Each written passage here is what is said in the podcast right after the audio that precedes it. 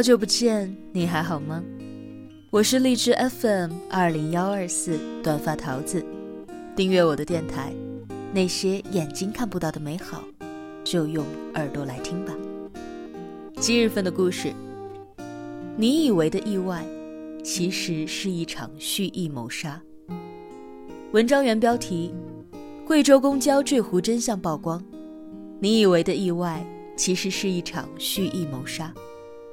作者：才华水木君，文章来源于微信公众号“水木君说”。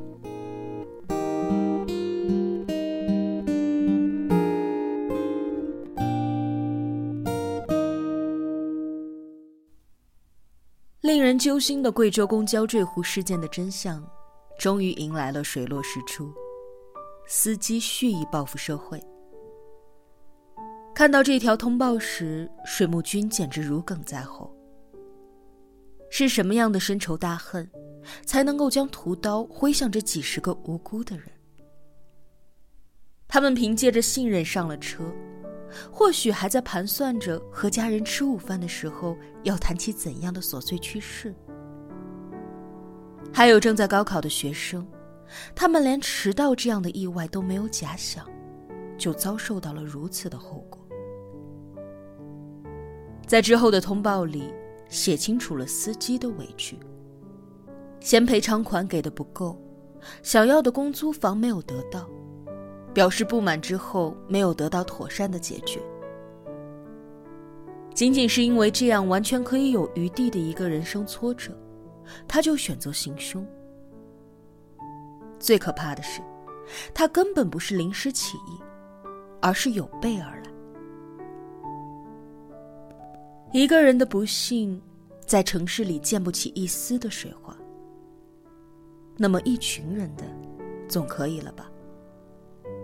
买了白酒和饮料，特意将饮料瓶里装满白酒，防止别人发现。提早换班，趁着乘客上下车，喝掉了饮料瓶里的白酒。行驶到大坝附近时，先降低车速，确定没有障碍车辆之后。才打方向盘转向，目的只有一个：带一车人万无一失的去追虎。因为心生不满，就索性手段娴熟，心思缜密的做了这一切。谁看了不背后一冷呢？稍有一份意难平，居然要二十一个人的生命，和二十一个家庭的后半生无法抹去的阴影来填。十年饮冰，怕是也难以追赶这一份冷血。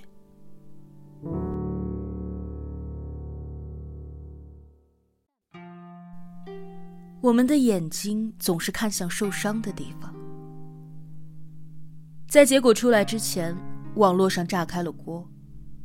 同情司机遭遇的人，为司机开脱的人，都齐齐的冒了出来。疫情期间。工资缩减的大有人在，可是待遇不好就可以作恶吗？光在他们公司里，就有司机月薪不足三千，还是在努力工作的。他的作为，简直是羞辱了真正努力生活的人。关于房子的问题，更是站不住脚。在贵州安顺，房价平均五千左右。不到四十万可以买一套八十平的房子，七万块付个首付已经是绰绰有余的了。何况，二十年来的工作难道没有一点点的存款和积蓄吗？即便没有，工作也足以支付贷款和生活。如果这样都算是困难的话，那么剩下的人就不应该喘气了。他不是真的被逼上了绝路，他是把一群无辜的人活生生的带上了绝路。评论里那些为凶手辩护的人，每一个字，都是在受害者家属的心上插上了一把尖刀。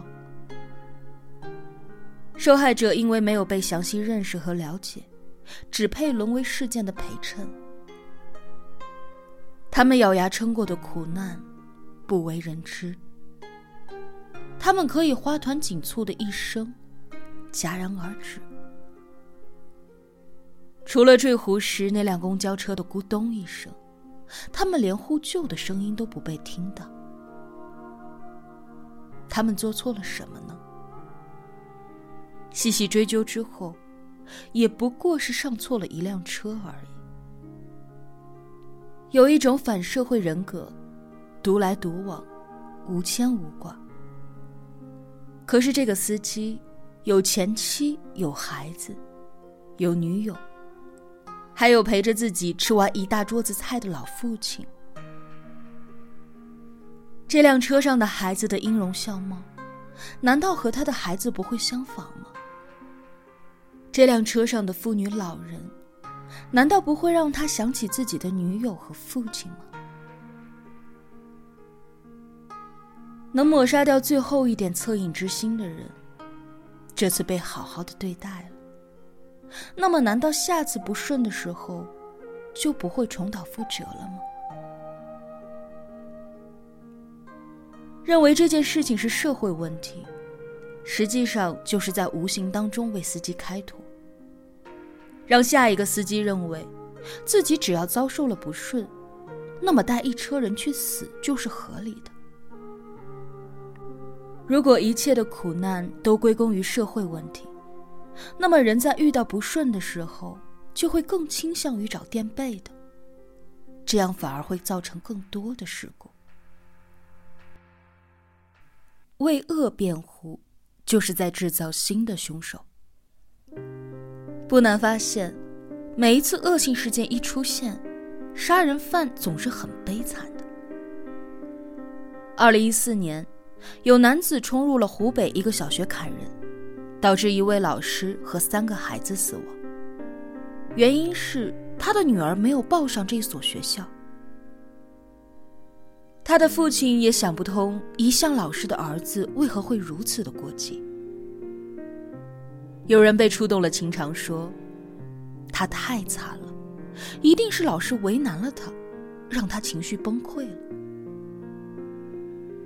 去年，震惊了全国的红谷滩杀人案，大白天，三个女孩一起快乐的逛街，结果冲出来一个男人，对着他认为最漂亮的那个连捅了数刀。受害女孩的父亲在接受采访时，直言失去了孩子。这一生都无法再开心起来。可是有小道消息说，是因为那个男人找不到老婆，才仇恨女性，就有了很多替杀人犯说话的声音，角度依然很清奇。要不是女生要求太高了，他也不至于找不到对象。他之所以这么做，只不过是在宣泄情绪罢了。情绪的宣泄方式有那么多，为什么要选择拉别人陪葬这一种呢？原因只有一个，这不是宣泄，这是在作恶。作恶不需要辩解，作恶也不需要理由。试想一下，菜市场里面卖肉的人，是不是可以只要心情不好就拿刀砍人呢？饭店里的厨师。是不是只要被客人投诉，就能够点燃煤气罐同归于尽呢？出租车的司机，是不是因为堵车心烦，就能因为我有路怒症而去撞击其他的车辆呢？社会是一艘大船，就因为一个人的不满，必须要掀起滔天的巨浪才算完吗？而且。有一些人看似理中客，只不过是板子没有落在自己身上而已。试想一下，你的亲人还在那辆公交上，那么你是否可以做到，一面面无表情地看着他跌入水中，一边为凶手的故事巴拉巴拉地掉眼泪呢？不要以满腔的同情和眼泪做结束，要凝视真实到最后。为恶辩护，就等于是在制造新的凶手。善良不是天赋，而是选择。每当看到这些为恶辩护的人，总是心里一惊。他们的思路简单粗暴，我的不幸都是别人的过错，所以我难过了，你们就得跟着不好过。可这偌大的世间，有多少人处于困顿当中，却依然选择了善良？同为公交司机，河南的宋师傅在行驶途中突感不适，用最后的意识停稳了车辆，拉下手刹。让乘客安全的下车。这样的新闻比比皆是。他们算不上大富大贵，却在大难临头时，选择把活下去的机会安稳妥善的放在了素未相识的人手里。前段时间，一个拾荒老人砸车窗救孩子的视频火了。他特意确认了孩子的位置。砸碎前窗不会伤及孩子。抱出孩子的时候，还拿自己的大衣给孩子取暖。你问他，你担不担心要赔偿啊？或许，他只会说：“我只是听到了哭声，想要搭一把手，没有想那么多。”善良，只不过是不假思索下的一个选择。同样，作为拾荒老人的林大爷，家里还有瘫痪在床的老伴儿要照顾，却毫无犹豫地将攒下的一万元捐给了武汉。这可能是他一生的积蓄，可是他选择悉数捐出，甚至连姓名都不留。善良，从来都是一种跟贫富无关的选择。它不是一种与生俱来的天赋，但总能给人带去绝处逢生的好运气。在江西肿瘤医院旁边存在着一个倔强的餐馆。为什么说它倔强呢？因为在这里，炒菜、做饭都只要一块钱。这条铁律已经被店主夫妇践行了十几年。来这里的人。不是被医药费给逼狠了的，就是患癌晚期朝不保夕的。可无一例外，他们都在这里吃上了一顿饱餐，燃起了一份继续过日子的斗志。能吃好了，那么日子也不会过得太差呀。大家理所当然的以为这对夫妇应该家财万贯，可实际上他们连优渥都算不上。维持生计的就是政府的补贴和这个餐馆，命运也从来都没有多青睐他们一眼。他们的儿子因为事业失败，精神受到了创伤，老两口一生的积蓄搭了进去，也没能治好儿子的病，自己的生活都难以为继了，但还要营业，只能够勉强的应付开销，也认定了要做。如果我们不做的话，他们就不知道怎么办了。外面吃饭很贵的呀。知乎上有一个问题：为什么身处底层的人做出善举会更让人动容呢？其中有一条最高赞的回答：其实，这个世界并不缺少善良的人，缺的是在历经了挫折。打击，在泥泞当中前行，但仍然能够保持善良的人。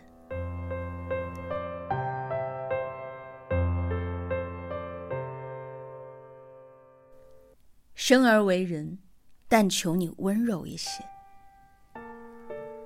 压倒他人的最后一根稻草有很多种，我们不予置评。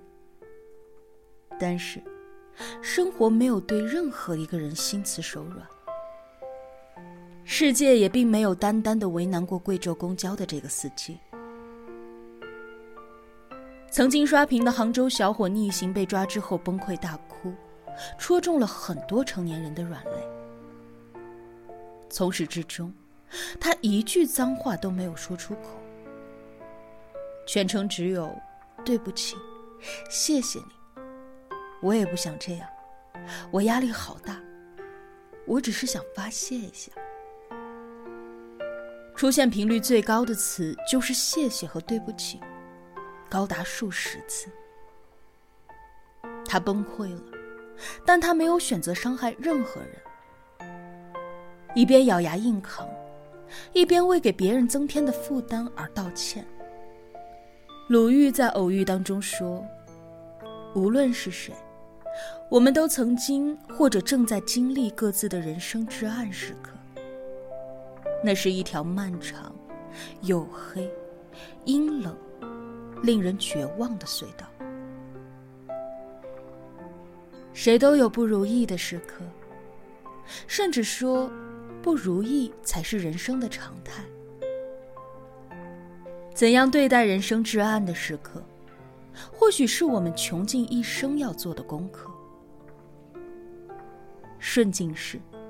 或许我们要感恩这个世界的悲天悯人，而逆境时，也请务必温柔一点，可别惊扰了别人原本可以的一夜好梦。